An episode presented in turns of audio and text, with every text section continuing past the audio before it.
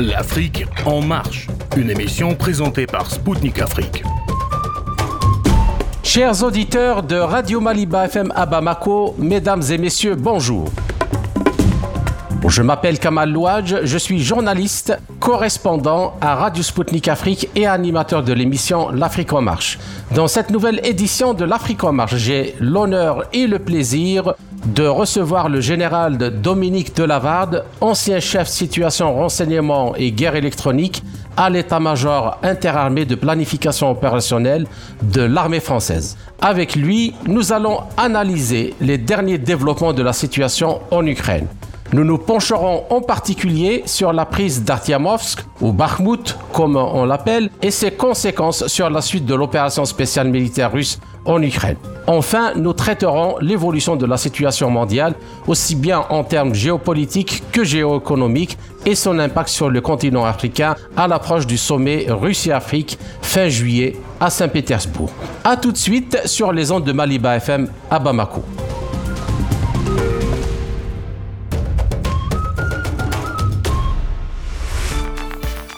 La tombée de la ville d'Artiamovsk au Bakhmut entre les mains de l'armée russe annonce un changement radical dans la suite de l'opération militaire spéciale en Ukraine. En effet, cette ville stratégique était censée être le point de départ de la contre-offensive de l'armée ukrainienne en préparation depuis des mois avec l'aide des Occidentaux et de l'OTAN. Par ailleurs, l'économie russe ne s'est pas effondrée comme l'annonça l'élite politique et économique occidentale. Bien au contraire, la Russie a enregistré des records aussi bien en production industrielle et agricole locale, accompagnés par un recul important du chômage, aussi bien qu'en termes de commerce extérieur aussi, et avec l'Union européenne en particulier. Ce qui fait dire à de nombreux analystes que ça est en partie la raison pour laquelle la Russie n'est pas pressée d'en finir en Ukraine, étant donné que le temps joue en sa faveur, aussi bien sur le plan militaire qu'économique. Le tout dans un contexte où les BRICS prennent de plus en plus de poids économique et politique qui donnent de plus en plus envie à des pays dans les quatre coins du monde, notamment du Sud, à vouloir rejoindre ce groupe ou du moins s'arrimer à lui. Alors, tous les développements sur ces questions dans quelques instants avec mon invité, le général Dominique Delavade, ancien chef situation renseignement guerre électronique à l'état-major interarmé de planification opérationnelle de l'armée française. Général euh, Dominique Delavade, bonjour et merci de nous avoir honorés en nous accordant cet entretien. Oui, bonjour à tous et merci de m'avoir invité. Tout le plaisir est pour nous. Alors, euh, la Russie n'a pas déclaré de mobilisation générale de ses forces pour mener son opération.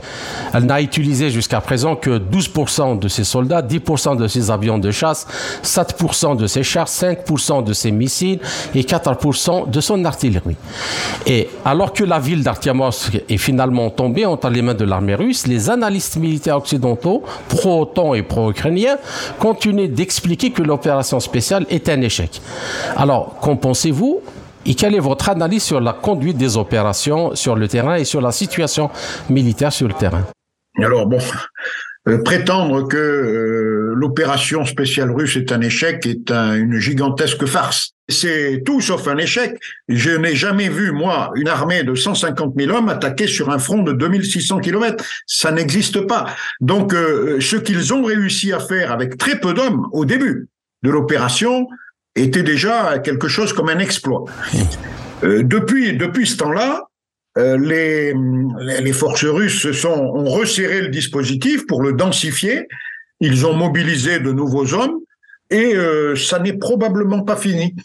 Euh, les Russes, pour l'instant, euh, tant que l'Ukraine et l'OTAN, surtout l'OTAN, refuseront de négocier, je pense que la Russie va continuer tranquillement, sereinement, à avancer en territoire. Euh, la Russie ne demande qu'une chose, hein, c'est à vivre en sécurité. Elle a demandé euh, depuis longtemps, depuis décembre 2021, euh, elle avait demandé aux Occidentaux par une lettre de de se réunir et, et, avait posé un certain nombre de conditions qu'elle qui lui semblaient indispensables pour sa sécurité.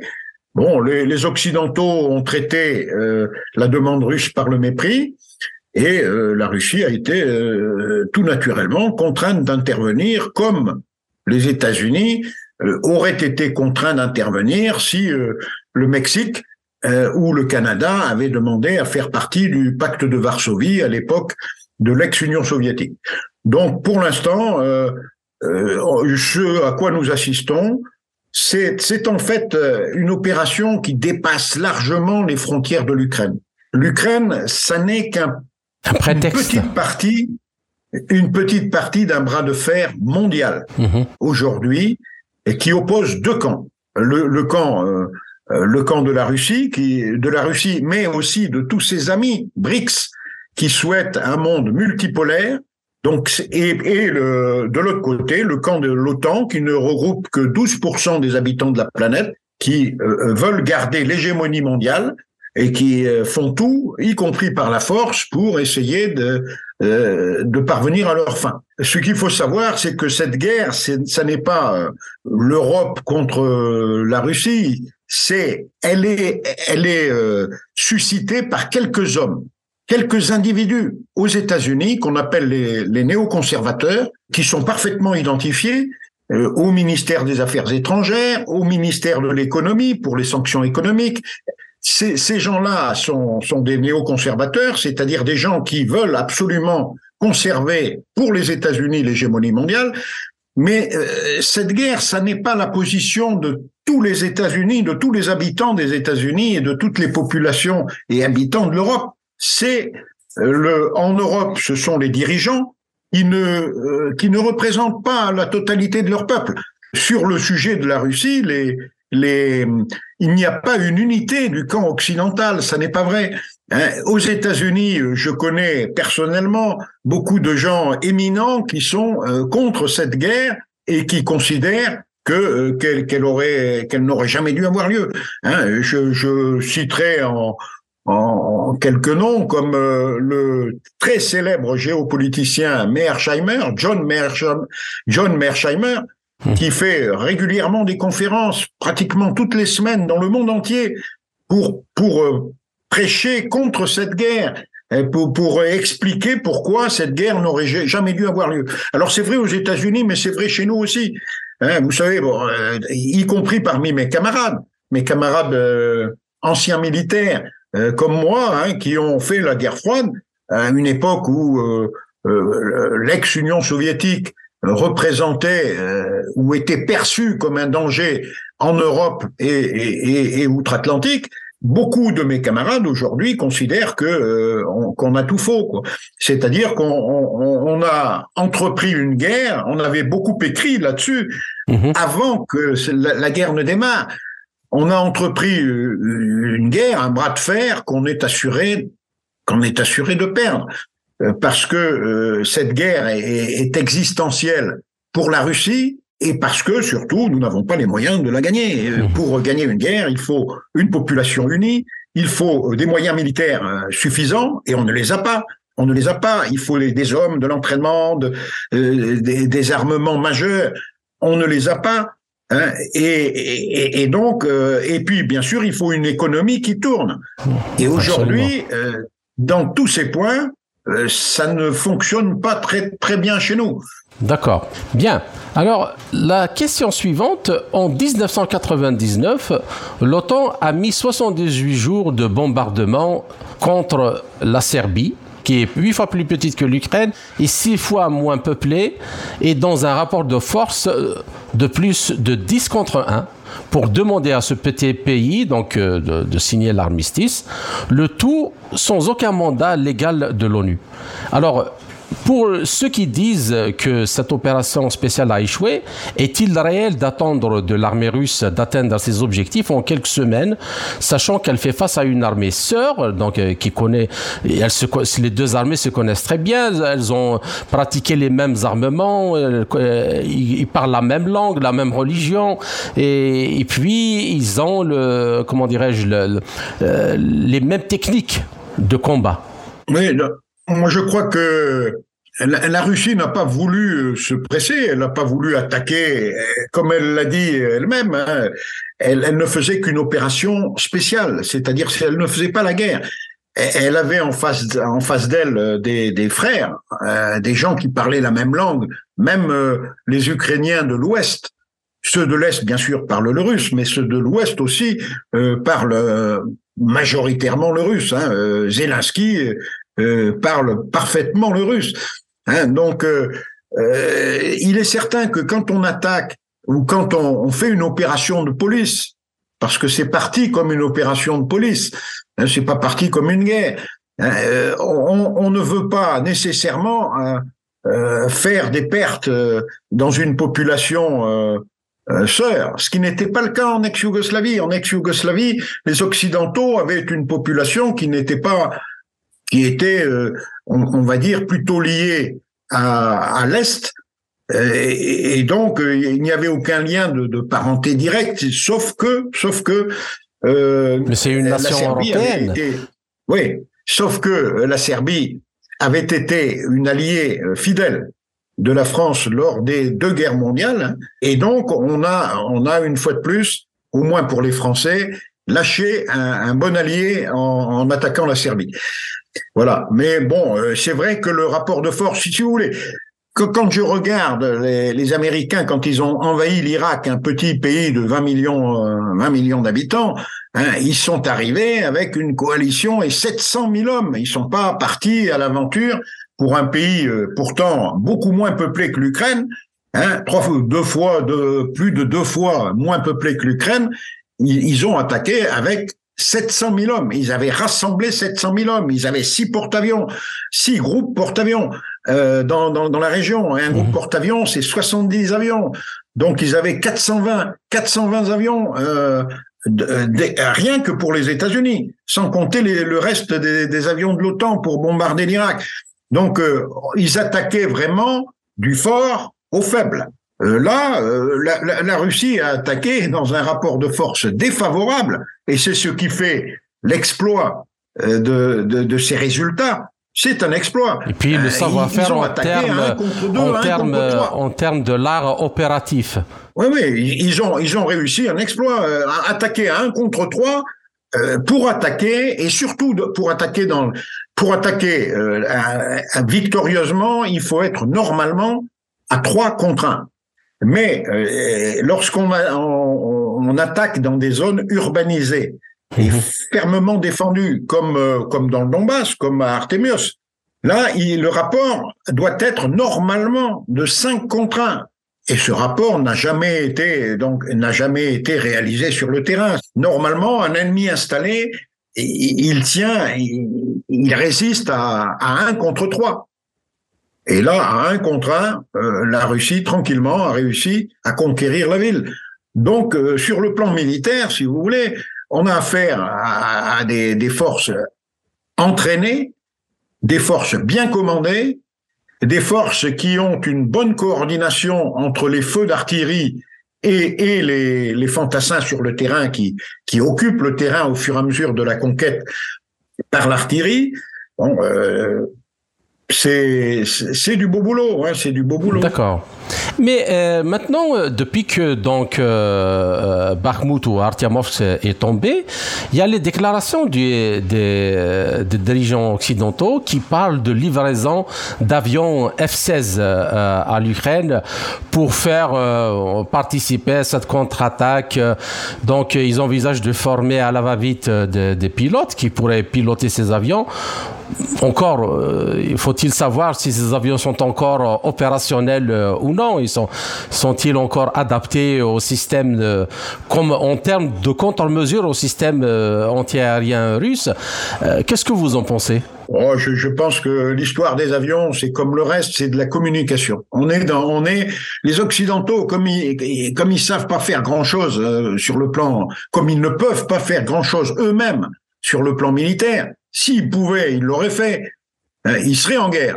Et s'ils n'y sont pas, c'est qu'ils veulent pas y aller. Et s'ils veulent pas y aller, c'est qu'ils savent qu'ils perdraient. Hein, donc là, pour l'instant, ils, ils, ils, font une guerre de l'information, c'est-à-dire qu'ils parlent beaucoup, mais au bout du compte, euh, les, les, les, choses tardent à arriver. Ils envoient du matériel à dose homéopathique, c'est-à-dire à petite dose, euh, 10 chars par-ci, 10 avions par-là, qui va se faire détruire en arrivant sur le, le, le, champ de bataille. Hein. Euh, pour pour les, les forces russes, c'est c'en est presque c'en est presque amusant quoi de, de voir arriver petit à petit parce qu'il vaut mieux détruire ces moyens progressivement et petit à petit que de les avoir d'un seul coup. S'ils étaient arrivés tous d'un seul coup, ils auraient peut-être eu un effet. Mais là, il n'y aura pas le moindre effet. Il n'y aura pas le moindre effet si ce n'est que euh, les Occidentaux, petit à petit, se, euh, se séparent d'un de, matériel qui aurait pu leur servir le jour où, où ils en auraient vraiment euh, besoin. Hein, moi, je vois pour les forces françaises les, les, matériels, on n'en a pas des, des, des, centaines de milliers. Hein. Moi, je suis rentré dans l'armée en 1968 euh, comme officier, hein, mhm. et à l'époque, l'armée française toute seule avait 1400 chars. Aujourd'hui, aujourd'hui, 200. L'armée française, c'est 200 chars. Ouais. 200 chars. Et il y en a 200 en Allemagne, pas plus. Et il y en a 200 en Grande-Bretagne. Le total fait 600 et on n'est pas sûr qu'ils fonctionnent parce qu'ils ils, sortent euh, très peu, ils sont sous cocon dans la plupart des cas, donc on n'est on pas très sûr que tout ça va bien va, très bien fonctionner le jour où il va falloir s'en servir. Donc euh, on ne fait pas la guerre. Hein. L'OTAN n'est pas en mesure de faire la guerre avec 600 chars. Ça n'est pas vrai. Ça n'est pas vrai. Et, en plus de ça, de, euh, général, c'est ces chars, les chars qui ont été livrés. Moi, je, ne suis pas euh, militaire, mais à votre avis, sans couverture aérienne, est-ce qu'ils peuvent, ils peuvent vraiment euh, faire quelque chose sur le terrain? Vous avez, vous avez tout à fait raison. Hein, le, un char, il pas y aller comme ça. intensité aujourd'hui, la guerre de haute intensité, il faut bien sûr la supériorité aérienne. Celui qui n'a pas la supériorité aérienne, il va pas très loin. Hein. On se souvient de, ben, on se souvient de la deuxième guerre mondiale. Hein. C'est la supériorité aérienne, et là, la supériorité aérienne russe, elle est totale. Hein. Alors, bien sûr, vous me direz, et c'est c'est ce que les Ukrainiens de Kiev essayent de, de, montrer aujourd'hui, hein, c'est-à-dire qu'ils peuvent, avec des drones, etc., ils peuvent rentrer, pénétrer euh, dans, dans le territoire russe et, et faire que, péter quelques quelques pétards mouillés, quoi, hein, quelques bon, euh, c'est c'est de la communication. On est dans la communication, on n'est pas dans la guerre. On, euh, sur le plan sur le plan de la supériorité aérienne et et anti-aérienne, la supériorité russe est totale, est totale. Non seulement. alors, dans, dans, ce cas-là, même si on envoie les avions, sont les grands moyens de guerre électronique et de, et de moyens de neutraliser les, les, contre-mesures antiaériennes euh, que peuvent faire ces avions, à partir de quelques obus avant d'être abattus? Exactement. Exactement. Donc on est, on est, on est dans la communication. On est dans la communication. On, on, on essaye d'occuper le terrain et de, de, convaincre nos populations que euh, ben que, que c'est la Russie qui, qui, qui attaque, qui nous en veut vraiment. Euh, la preuve, c'est qu'elle descend nos, nos avions et, et, nos chars. Non, non, c'est pas c'est pas très sérieux tout ça. C'est on, on, est actuellement dans, dans une dans une mauvaise communication d'ailleurs qui ne convainc plus personne. Même même les Ukrainiens aujourd'hui savent savent pertinemment qu'ils vont perdre. Et ils le savent. Hein. Euh, je, je, vois pas comment on pourrait faire autrement. Et, tous les, les, grands experts, même aux États-Unis, hein, mmh. euh, des, des, gens qui ont été. Moi, je connais très bien le, le colonel US euh, Douglas McGregor, qui a été, qui a été, euh, j'ai travaillé avec lui. Hein, on a travaillé trois ans à, quelques mètres l'un de l'autre. Hein, et, euh, il, a été directeur du Joint Operation Center de l'OTAN, c'est-à-dire du cœur de l'OTAN. Quand il parle de, de rapport de force, quand il parle d'opération militaire, il sait de quoi il parle. Eh bien, lui, lui-même, il, lui-même, il le dit tous les jours hein, dans des conférences. Euh, l'Ukraine a, déjà perdu la guerre depuis bien longtemps et aujourd'hui on assiste. Et alors, euh, comment vous expliquez justement euh, ce décalage? Parce que ce que vous dites est, absolument vrai. Moi-même, je l'ai vérifié. Enfin, pas dans la presse française ou chez les spécialistes français, à part certains, le général de Lavarde ou, ou, quelques, ou quelques autres qui pensent comme lui. Mais dans la presse euh, anglo-saxonne, les militaires ont une position diamétralement opposée à la position des politiques. Depuis le début, et en particulier, ils disent que c'est une guerre perdue d'avance. Ils n'ont pas menti. Que ce soit même, euh, c'est-à-dire la position des militaires a toujours été modérée par rapport à l'extrémisme, disons, politique. Comment vous expliquez cette bicéphalie et le fait que le politique n'écoute pas?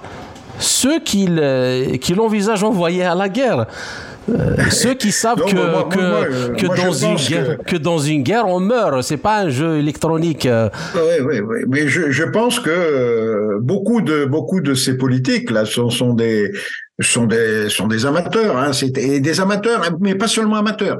Ils sont surtout contaminés par les idées des néoconservateurs américains, c'est-à-dire une bande de fous furieux hein, qui sont identifiés. Moi, je peux vous donner les noms. Hein. Vous avez Anthony Blinken, au secrétariat d'État. Vous avez son adjointe qui s'appelle Wendy Sherman. Vous avez Victoria Nuland, évidemment. Hein, et vous avez, euh, vous avez euh, euh, au secrétariat d'État au Trésor, vous avez Madame Yannette, Jeannette Yellen, qui, est, qui concocte toutes les sanctions économiques, les paquets de sanctions, etc., et qui pense qu'elle va gagner la guerre par les sanctions, en étouffant l'économie de la Russie. Bon, elle n'y arrivera pas non plus. Mais, mais vous avez aussi, euh, euh, dans, dans les fous furieux néoconservateurs, vous avez un homme comme euh, Merrick Garland, qui est, qui est le, le secrétaire à la justice, qui, qui dirige le, à la fois le FBI, mais aussi le département de la justice, et qui aimerait bien euh, traduire euh, le président Poutine devant un tribunal pénal international pour le faire pendre. C'est, mais c'est tout ça, c'est de la guerre de communication et de la guerre de communication menée par des néoconservateurs américains, c'est-à-dire des fous furieux.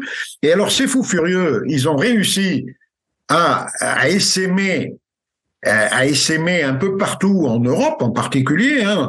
Et, et aujourd'hui, dans les gouvernances européennes, on a les mêmes fous furieux.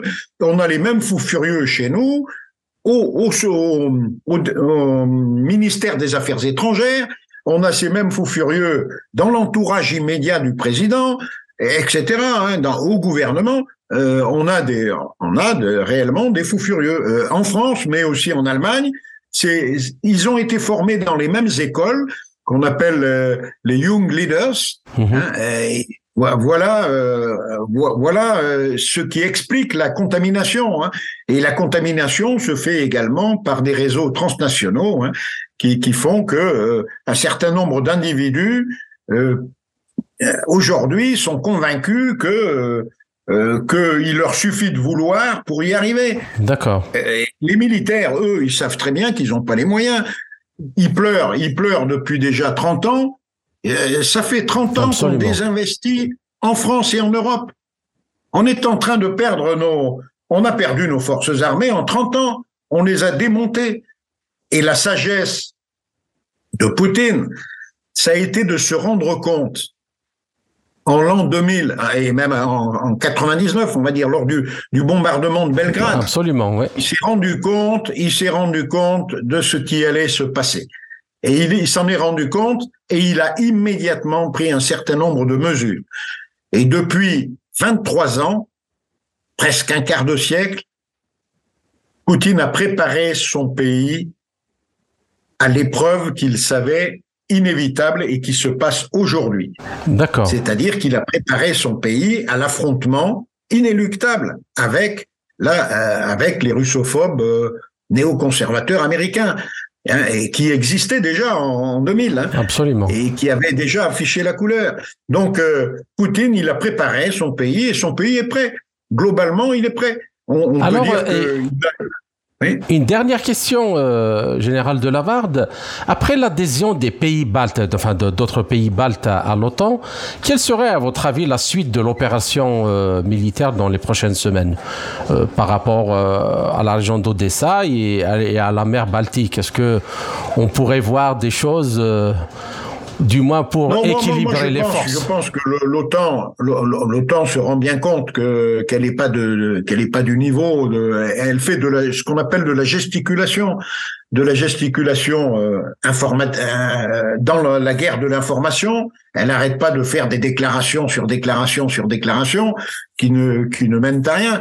Et puis euh, gesticulation des forces, on déplace, on fait des manœuvres, on fait des mais mais on se garde bien on se garde bien d'intervenir en Ukraine parce que on, connaît la punition. Hein. La punition, elle viendrait, elle viendrait très vite et, elle serait efficace.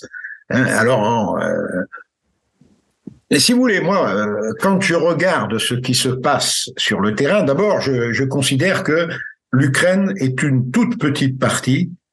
Ce qui se passe en Ukraine est une toute petite partie d'un bras de fer gigantesque au niveau mondial entre deux camps, le camp de la multipolarité avec mené par la Russie et la Chine, mais aussi par l'Inde, le Pakistan et tous ces pays-là qui refusent une fois pour toutes que euh, euh, que euh, la vassalisation, qui refuse la soumission à l'Ouest, à, à l'Occident global.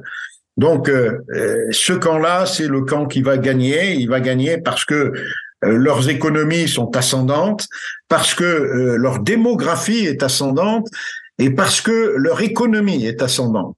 Économie, démographie, enfin tout, tout ça, tout, tout ça, euh, ça se voit dans les chiffres. Mhm. Hein, je, je le, le, dis et je le répète sans arrêt.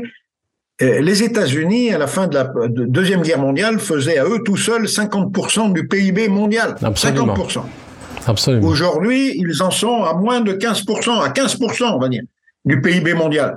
Donc, ils sont passés de 50 à 15 et ils continuent de descendre. Et c'est bien pour ça qu'ils sont désespérément, ils cherchent désespérément à des moyens de s'enrichir davantage pour maintenir le statut d'hégémonie. Ah. D'accord. Pour garder leur statut hégémonique. Alors, euh, chers auditeurs, ainsi s'achève la première partie de notre entretien. Je vous retrouve en compagnie de mon invité, le général de Lavarde, pour la seconde partie de notre émission après une courte pause musicale. À tout de suite.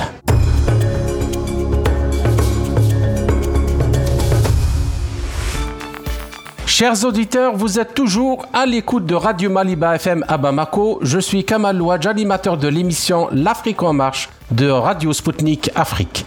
Je rappelle que mon invité est aujourd'hui le général Dominique Delavarde, ancien chef situation renseignement guerre électronique à l'état-major interarmé de planification opérationnelle de l'armée française. Général Delavarde, je vous salue à nouveau et merci pour votre patience pour cette seconde partie de notre entretien. Alors, la première question, elle concerne une situation importante et qui s'est produite ce dimanche. Alors, euh, par rapport à ce que vous, avez déjà initié dans la première partie concernant les questions géopolitiques, le président Recep Tayyip Erdogan a été réélu pour un nouveau mandat en Turquie ce dimanche.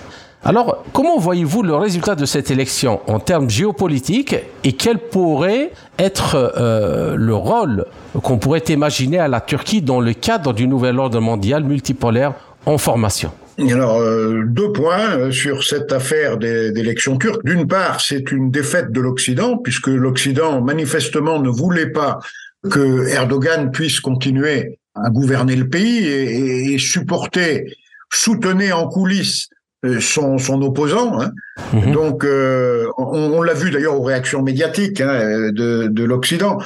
Donc, l'Occident a, enregistré une nouvelle gifle, euh, comme il en a enregistré beaucoup depuis depuis le début de l'opération spéciale. Hein. on, a vu la, la, Syrie réintégrée, par exemple, dans, dans le, le, concert de la Ligue arabe. Ça aussi, c'était une autre défaite de, une, autre défaite du camp occidental qui ne voulait pas ça, hein, qui, qui, qui voulait isoler aussi la Syrie. Eh bien non, euh, la, la, Syrie s'est repartie et donc la, la Turquie.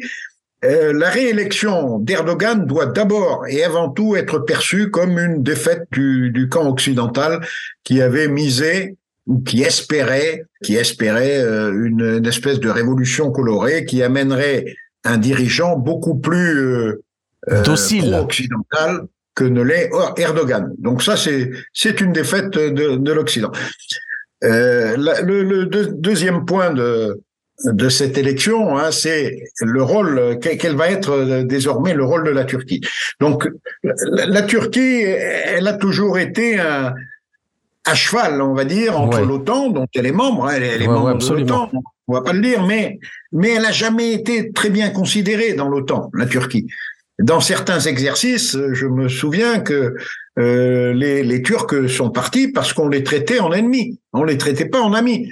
Euh, alors, alors qu'ils étaient membres de l'OTAN. Bon, euh, euh la Turquie euh, se heurte depuis depuis des plusieurs décennies au, au refus de l'Europe d'intégrer d'intégrer la Turquie dans l'Union européenne. Hein. Elle a fait des demandes d'adhésion et elle n'a jamais réussi à, à passer la barre.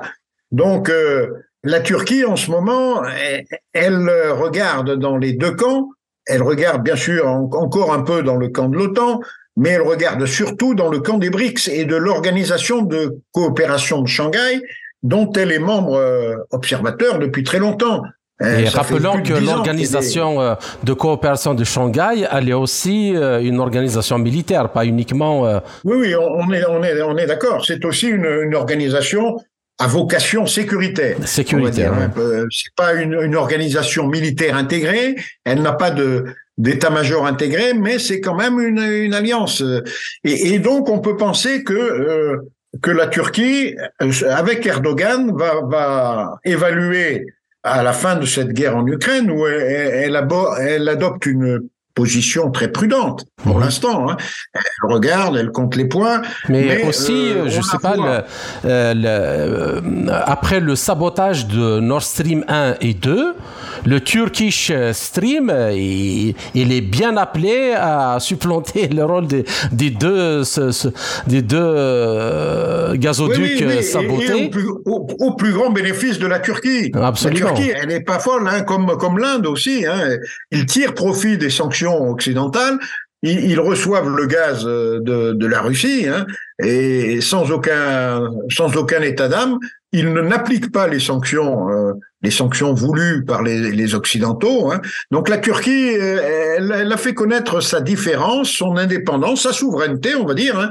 La, la, la, Turquie est beaucoup plus souveraine aujourd'hui que ne peut l'être la France ou l'Allemagne ou, mmh. ou, la Grande-Bretagne. Donc je pense que la Turquie va jeter de plus en plus ses regards vers euh, les BRICS et vers l'organisation de coopération de Shanghai dont elle fait déjà euh, partie en tant que membre observateur. Et elle pourrait, euh, dans les dans les mois, voire peut-être dans les années qui viennent, elle pourrait demander à faire partie des, des BRICS ou c'est déjà dans les tuyaux. C'est déjà dans les tuyaux. C'est déjà dans les tuyaux, ça, c'est officiellement. Elle est déjà dans les tuyaux, mais, mais ce que je veux dire, elle n'a pas encore franchi le pas. Et, et, et les BRICS non plus n'ont pas franchi le pas qui consiste à recevoir euh, davantage de. Euh, pour l'instant, ils sont restés à 5, ils, ils, accueillent euh, tout un tas de, de, de, beaucoup de pays dans, dans leur environnement proche. Mais pour l'instant, ils n'ont pas, euh, ils n'ont pas pris depuis euh, déjà quatre ou cinq ans, ils n'ont pas pris de nouveaux candidats euh, comme membres à part entière. Le seul candidat qui était admis ces temps derniers, c'est c'est l'Iran, et, les processus sont assez longs. Hein. Processus d'adhésion, et ils ont raison. Ils ont raison de ne pas précipiter les choses comme l'a fait l'Europe ou l'OTAN en, en agglomérant tout un tas de pays qui qui ne sont pas ils ne sont pas forcément compatibles les uns avec les autres. Hein. Ils ont fait leur chemin tranquillement, et ce sont des ce sont des organisations qui, qui commencent à faire euh, à produire toute leur puissance aujourd'hui. D'accord. Il faut quand même euh, considérer que les BRICS aujourd'hui sont économiquement plus puissants en PIB et parité de pouvoir d'achat que ne le sont les pays du G7. Oui, oui. Les BRICS supplantent aujourd'hui le G7 mhm. et, avec un, PIB global qui est à 31%, je crois, du PIB mondial, oui. mondial à ça. 5 pays.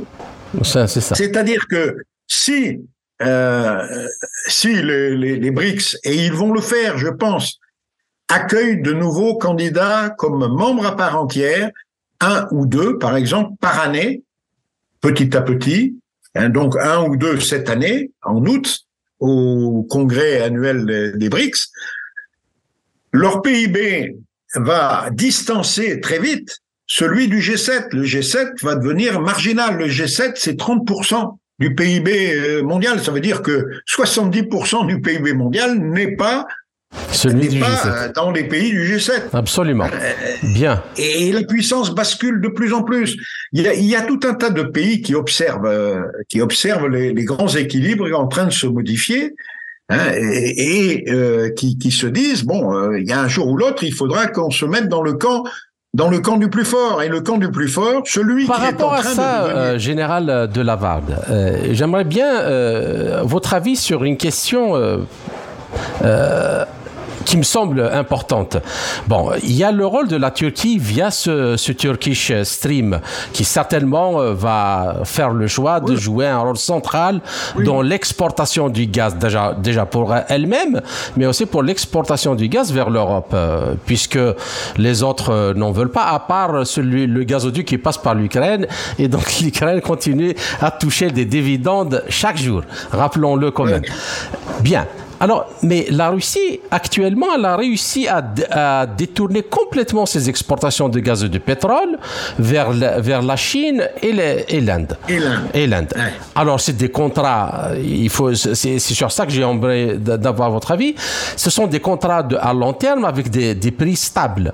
Donc, oui. je ne sais pas si les gens imaginent quel est le gain le gain en, en, en, en, compétitivité, si par exemple la Chine a un gaz, un gaz ou un pétrole qui lui permet d'alimenter son industrie, 30 ou 40% inférieur au prix du marché avec lequel les Européens et les Américains vont acheter. Oui. C'est sur les marchés spot. Vous avez tout à fait raison.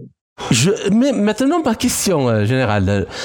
Nous ne comprenons pas, ici en Russie, euh, pourquoi les Européens, les, dirigeants, ont à ce point fermé les yeux ou ont été aveuglés, on ne sait pas, à tel point que, euh, mais c'est clair, c'est clair, il ne faut pas sortir d'une grande école pour comprendre qu'ils ne se sont pas tirés une balle dans le pied, mais c'est dans la tête. Oui, oui, vous avez tout, vous avez tout à fait raison. Hein. On est en train d'aider euh, notre concurrent, le concurrent de de l'Occident global, c'est bien les BRICS, l'Organisation de coopération de Shanghai. Quelles étaient vos attentes Ces organisations Quelles sont vos impressions par la Russie et, et par la Chine, on est en train de, de, leur donner nous-mêmes un, un plus de compétitivité, comme vous l'avez très bien expliqué. Très heureux au-delà de toute imagination. En raison de la participation de nos pays membres et bien sûr de nos affiliés qui sont venus du monde entier et de l'attention que les gens ont portée tout au long des sessions de l'Assemblée générale. Je suis également heureux du commentaire positif que j'ai reçu et de mais les Américains, qui m'ont parlé des bons moments qu'ils ont passés à de l'énergie, La réception euh, était bonne, tout comme on dit. Gaz of quatre fois African- plus cher. La famille, euh, la communauté de l'Union africaine de radiodiffusion ne cesse de s'agrandir. Vous avez donc ici, à cet événement, des représentants de différents continents et même de différents pays de l'Europe, la Chine et bien sûr la Russie. S'agit-il cartes, donc, à que votre avis, d'une tendance positive et devrait-elle être développée il y a un point qu'il faut pas oublier, c'est la dette. La dette, Oui, je pense elle a que c'est une tendance explosé aux positive parce que le États-Unis, monde hein, est devenu un village 31 global 000, et que euh, nous ne 400 pouvons pas milliards, être c'était le isolés du plafond reste qui a du été monde. crevé. Et je pense Il que a le été fait de crevé se en réunir décembre en grand dernier, nombre comme on cela, doit en être provenance aujourd'hui de à tous les 31 continents du monde, 800 est un plus de pour l'Union africaine de aujourd'hui, hein, radiodiffusion. Et c'est quelque chose qui devrait être considérable. encouragé parce qu'il y a une et ça croisée n'est des que la idées dette fédérale. et la façon dont les gens Donc, euh, partagent si leur on prend propre le- la pensée et dette le développement globale, en général. est à Je pense que c'est une idée 350% du. PIB. J'aimerais encourager Oui, l'Union oui, oui, africaine mais de bien sûr, radiodiffusion la, à la dette poursuivre globale, elle est à plus de 100 000 milliards de dollars. Plus de 100 000 milliards de dollars avec tout un tas de, de, de choses qui ne sont pas provisionnées, les retraites, etc. Hein, donc, euh, euh, ce sont des difficultés à venir. Et, et ça ne, ce système-là ne pouvait tenir que parce que le dollar était imprimé sans compter par des presses américaines hein, et, qu'il n'était gagé sur rien. Aujourd'hui, euh, l'opération spéciale en Ukraine a changé complètement la donne et, l'avènement en cours de la multipolarité va changer totalement, va changer totalement le, et va plonger les économies occidentales dans, d'immenses difficultés, immenses difficultés. D'accord. Bien, alors la deuxième question euh, concerne le sommet euh, des États de la Ligue arabe. Alors le président Zelensky a été l'invité surprise de ce sommet qui s'est tenu la semaine dernière en Arabie saoudite. Alors, comment analysez-vous cette participation? Et mais la question pour moi la plus importante, quelle évolution voyez-vous justement à cette région sensible du monde à l'aune du rapprochement irano-saoudien, dont le cadre de coopération avec les pays des BRICS, notamment sur le plan euh, énergétique? Oui, moi, je, crois que la, multipolarité a réussi à montrer qu'elle était capable de, de générer la paix. Euh, sous l'égide de la Chine, on a vu effectivement ce euh, rapprochement saoudien, euh, Arabie saoudite, Iran, qui est encore une gifle. C'est une gifle à l'Occident global. Mmh. L'Occident global ne voulait pas d'un rapprochement entre l'Arabie saoudite et, et l'Iran. Et d'ailleurs, la guerre au, Yémen, tout de suite, euh, un plan de paix a été engagé. Exactement, exactement. Et, et pareil, pareil pour la Syrie. La Syrie qui en, quelques mois, s'est réconcilié, enfin, c'est pas la Syrie qui s'est réconciliée, c'est tous les pays qui l'avaient banni de la Ligue arabe, qui, qui ont fait marche arrière et qui reviennent, qui sont revenus vers la Syrie et qui ont fait, euh, qui ont accueilli à nouveau euh, la Syrie comme et ça, ça les néoconservateurs américains, c'est c'est encore une gifle pour eux. Ils, ils peuvent pas admettre que, euh, bah, que le monde entier aujourd'hui n'a plus peur d'eux. On n'a plus peur de, de dire que euh, on ne se soumet plus à, aux dictats des néoconservateurs américains. Donc euh, moi, moi, je suis très optimiste. J'étais en Syrie il y a il y a 15 jours hein, mhm. euh, pour aller voir un peu où en était la situation. J'ai passé une dizaine de jours et, et j'ai vu un peuple extrêmement résilient, c'est-à-dire qui, qui est capable de euh, bon, qui a d'abord résisté pendant euh, pendant près de 12 ans à une guerre qu'on lui a imposée. C'est l'Occident qui a qui a été chercher noise et, et semer le désordre dans cette partie du monde, hein, euh, générer le chaos pour essayer de rebâtir un Moyen-Orient euh, plus favorable à l'Occident, ben c'est raté, c'est raté, c'est raté pour Israël qui était partie prenante dans dans le plan des néoconservateurs hein, mmh et qui est qui est bien sûr euh, qui est bien sûr très très proche des néoconservateurs américains. Hein. Euh, ils souhaitent garder la poule aux œufs d'or. L'Amérique pour Israël, c'est la poule aux œufs d'or, et, et, et, Israël souhaite que cette poule aux œufs d'or reste la plus puissante, reste hégémonique le plus longtemps possible, parce que c'est sa sécurité qui est directement liée à qui est directement liée à la puissance américaine. Mmh. Bon, euh, eh bien, tout ce qu'ils ont tenté au, Moyen-Orient en ce moment est en train d'échouer. Et, échec euh, vis-à-vis de l'Iran, échec euh, en essayant, ils ont essayé de diviser cette région, ils ont essayé de diviser l'islam mmh. entre sunnites, chiites et, et, et, de et de faire en sorte que que les gens se s'autodétruisent, se battent entre eux. Eh bien, euh, à la fin des fins, c'est terminé. La partie est en train de se terminer. Et grâce soit rendue encore une fois à la Russie, parce que euh, si la Russie n'était pas intervenue euh, pour aider euh, le président Bachar el-Assad, je ne suis pas sûr qu'il ait pu résister à l'assaut. Mais là, mais là aussi, dans ce cas, euh, nous voyons donc, euh, si on l'on rajoute euh, le potentiel énergétique de la Russie au potentiel du Moyen-Orient, à la puissance industrielle de la Chine et, de l'Inde, donc c'est bon. je crois que, comme, on dit, comme on dit d'une manière, comment dirais-je, populaire, il n'y a pas photo. C'est plié. C'est plié. C'est plié. Oui, oui, non, mais vous avez totalement raison. Hein, ce que vous dites est, totalement juste. Hein, les ressources naturelles, elles sont où? Elles sont euh, tout, ce qui est pétrole, c'est quasiment contrôlé aujourd'hui par la Russie. C'est-à-dire que euh, l'Arabie saoudite, euh, les Émirats arabes unis, le, le, Qatar, le Koweït, tout ça, ce sont des pays qui se sont rapprochés considérablement de de la Russie. Je ne parle pas bien sûr du Venezuela, pays producteur aussi, de l'Iran, pays producteur aussi, du Nigeria, pays producteur aussi. Donc tous tous les pays producteurs, quasiment à l'exception des États-Unis, sont très proches de la Russie. Donc la Russie aura l'énergie pas chère la, Russie aura euh, les matières premières pas chères parce qu'elle est, elle est très liée euh, aujourd'hui à l'Afrique hein, euh, et l'Afrique réciproquement hein, est liée à la Russie. Donc, vous avez raison de dire que euh, bah, toutes les potentialités de demain, elles sont entre les mains, elles ne sont plus entre les mains des États-Unis et des néoconservateurs. C'est fini. La partie, la partie est pas encore totalement terminée, mais est en, est en train. Mais la dynamique, disons la dynamique du changement du monde euh, sur le plan géopolitique est clairement euh, lancée. Il n'y a pas de. C'est clairement en faveur, en faveur de, des BRICS, du monde multipolaire et ce monde, ce monde que les, ça plaise ou non aux, néoconservateurs américains, euh, euh, ça va se faire. Et ça se fait. Et, le dollar va perdre de sa puissance. Mhm. Et, peut-être même euh, qu'il y aura une crise majeure hein, qui a été annoncée par de nombreux experts. Hein. chez nous, en France, un, dénommé Attali, Jacques Attali, je connais. A, prédit, a prédit la crise pour l'été prochain, là, pour dans, dans, quelques mois. Et puis euh, aux États-Unis, un, un, Friedman, euh, patron de, de la CIA de euh, a, a, dit, a eu exactement le même diagnostic. Hein, et la faillite des États-Unis est, est, en permanence sur le fil du rasoir.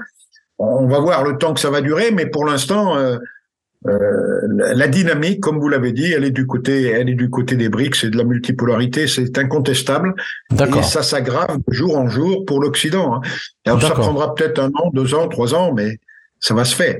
Alors, euh, depuis le début de l'opération militaire spéciale russe en Ukraine, et euh, nous l'avons déjà un petit peu engagé, cette discussion, l'organisation de l'économie mondiale centrée sur le dollar se fragmente en plusieurs circuits, notamment pour la commercialisation du pétrole et du gaz essentiel à l'industrie, notamment européenne.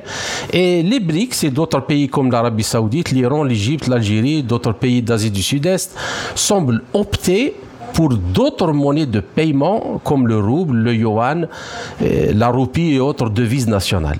Alors, euh, moi, ma question, sachant que le cœur du système actuel réside dans ce qu'on appelle les pétrodollars, ou la libellisation des hydrocarbures et de leurs dérivés en dollars.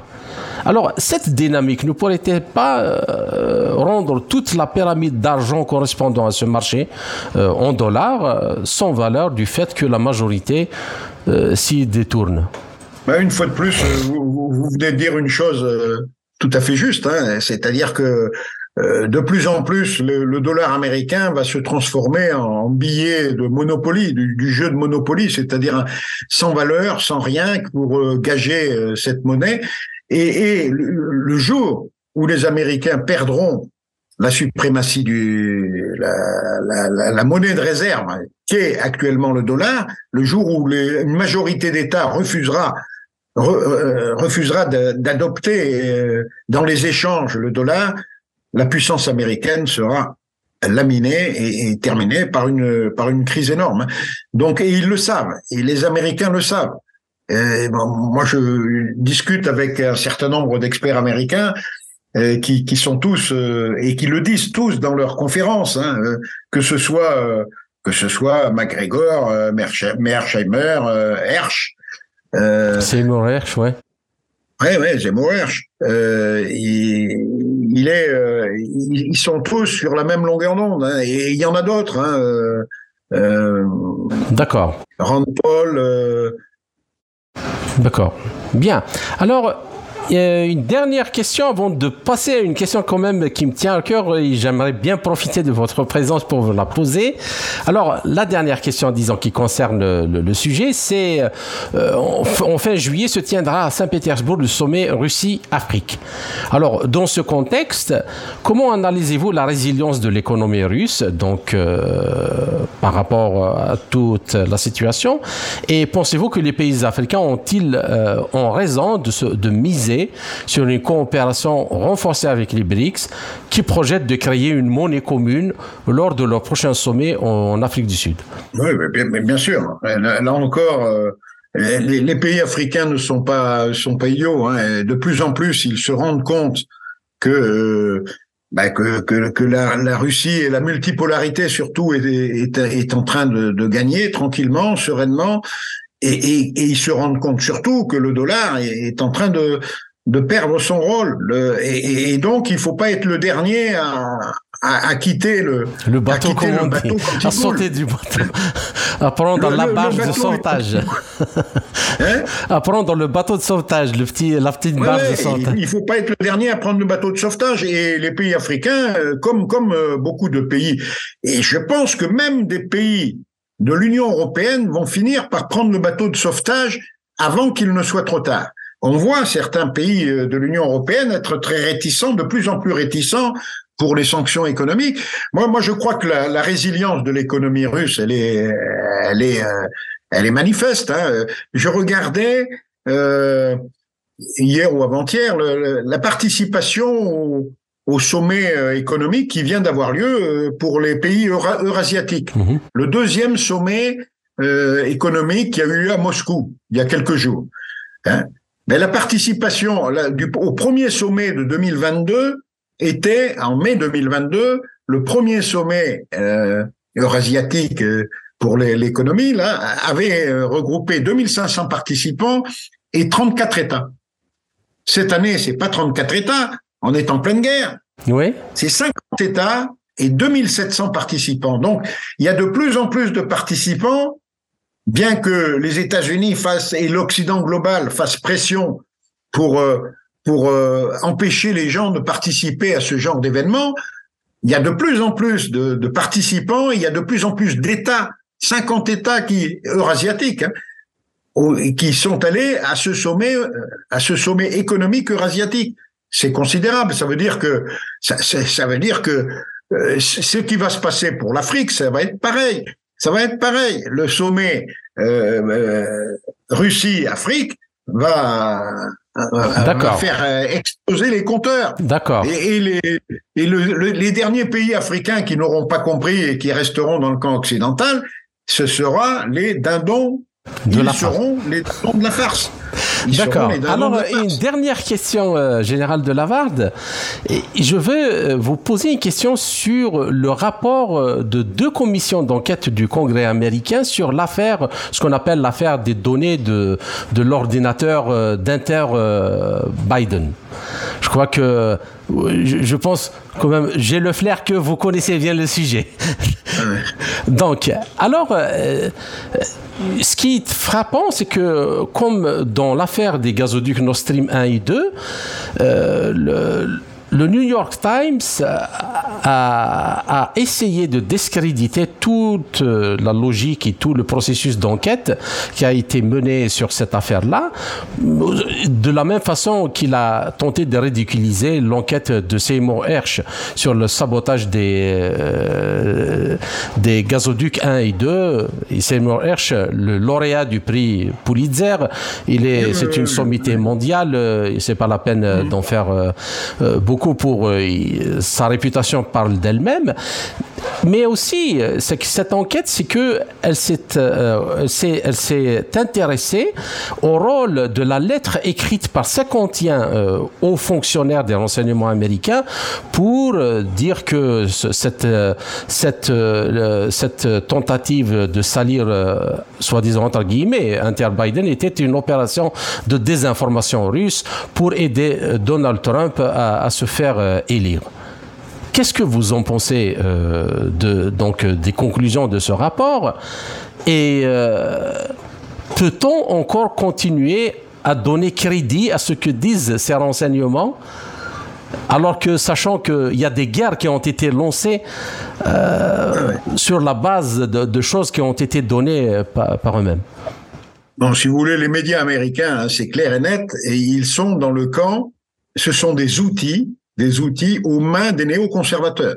Je vous ai cité sept noms de néoconservateurs, mais les néoconservateurs sont eux-mêmes mis en place euh, au poste qu'ils occupent par ce qu'on appelle l'État profond américain. Mhm. L'État profond américain contrôle. Euh, il y a derrière des milliardaires qui, qui, qui a, vous savez, il y a, il y a, il y a 700 milliardaires aux, aux États-Unis. Hein. Il, y il, y en a donc suffisamment pour euh, pour pouvoir euh, pour pouvoir alimenter euh, et contrôler les médias, contrôler l'État profond.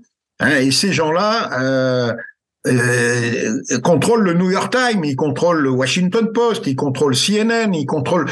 Donc, euh, ils, ont leur agenda, c'est eux qui décident euh, cet État profond, qui décide qui va être président. Ils contrôlent les journaux, mais ils contrôlent également les ministères clés, les quatre ministères clés.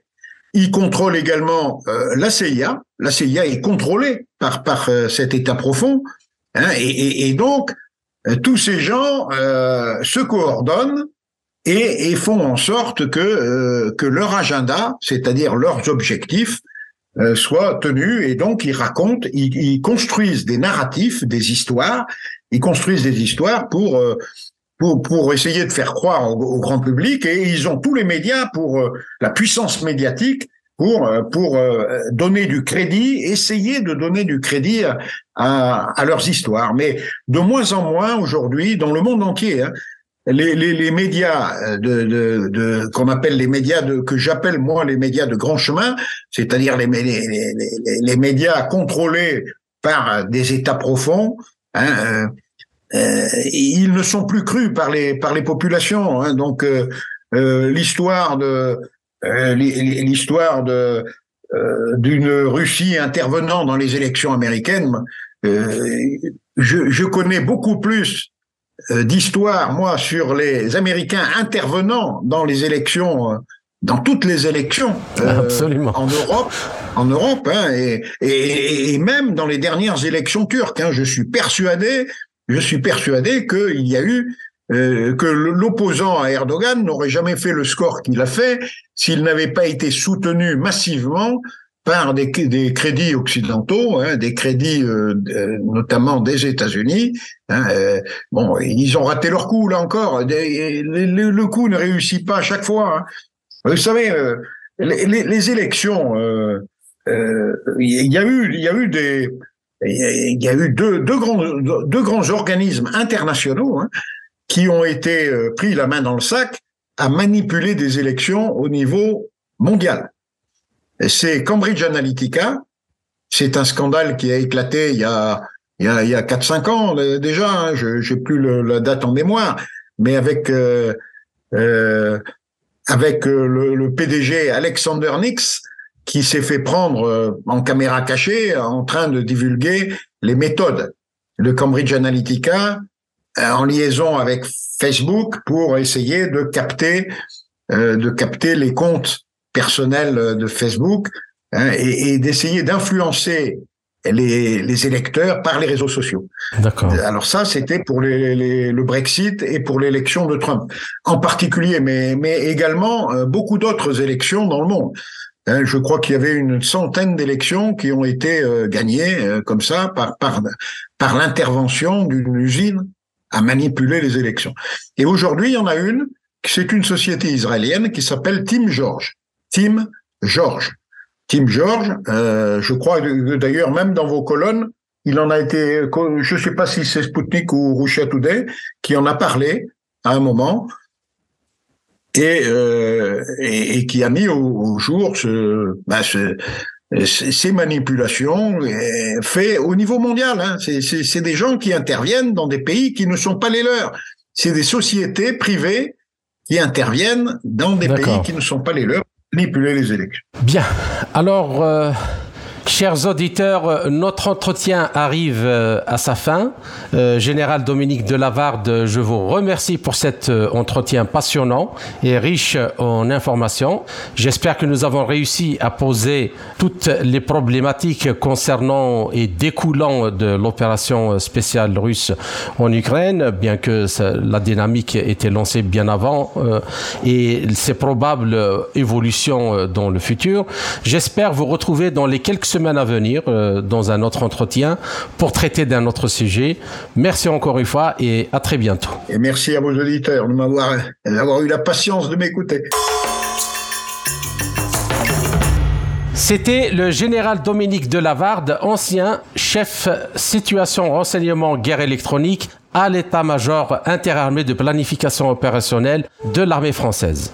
Ainsi s'achève cette édition de notre émission L'Afrique en marche, proposée par Radio Sputnik Afrique en partenariat avec Radio Maliba FM à Bamako. Je suis Kamal Louadj. Merci de nous avoir suivis, tout en espérant avoir été à la hauteur de vos attentes. Chers amis, je vous retrouverai très bientôt pour une autre émission. D'ici là, portez-vous bien. L'Afrique en marche, une émission présentée par Spoutnik Afrique.